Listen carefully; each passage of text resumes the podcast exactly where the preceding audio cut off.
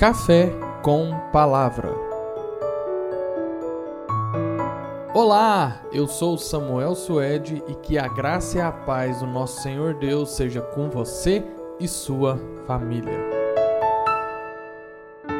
Em Números capítulo 12, versículo 7 diz assim: Com meu servo Moisés é diferente, pois eu o coloquei como responsável por todo o meu povo. Em vários momentos da nossa vida, nós nos deparamos com uma coisa bastante peculiar: confiança. E afinal de contas, em quem estamos depositando a nossa confiança?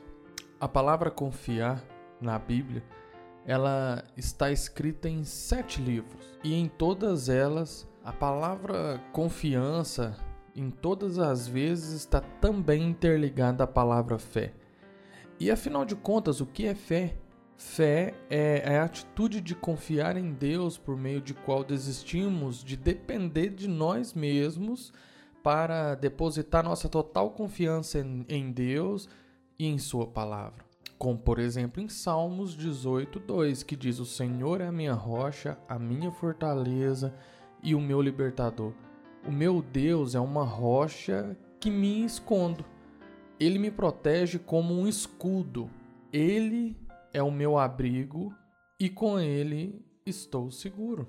Nesses momentos devemos confiar em Deus. Tudo está no controle de Deus e nada foge do seu controle. Deus jamais foi pego de surpresa. Nem quando Satanás se rebelou no céu, muito menos quando Adão e Eva comem do fruto no jardim, e em inúmeras passagens na terra ele jamais foi pego de surpresa. Ou seja, tudo está no controle de Deus. E note que em meio a tanta diversidade, Deus nos dá um recurso. Por exemplo, em 1 Timóteo, capítulo 1, versículo 11, que diz assim: esse ensinamento se encontra no evangelho que Deus me encarregou de anunciar. Isto é, na boa notícia que vem do Deus bendito e glorioso. Esse recurso a qual Deus nos deixa é o Evangelho. E afinal de contas, o que é Evangelho? A mensagem de salvação anunciada por Jesus Cristo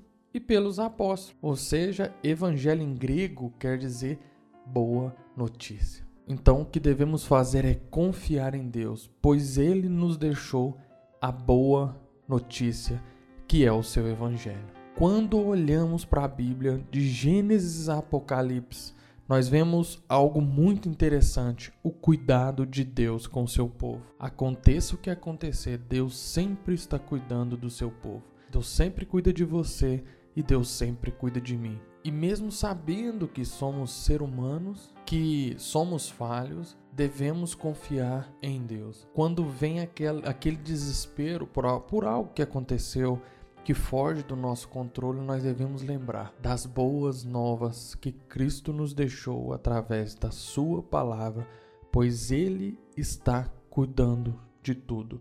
E o que nós devemos fazer sempre é somente confiar em Deus. Vamos orar? Pai, nesse momento, Senhor, te agradecemos por essa tão rica e bela palavra. Te agradecemos, ó Pai, pois confiamos somente em Ti. E te agradecemos também, Pai, porque o Senhor nos deixou as boas novas que é o teu Evangelho. Obrigado, Senhor Jesus, pelo cuidado, obrigado pelo zelo, obrigado por não nos ter deixado nada faltar.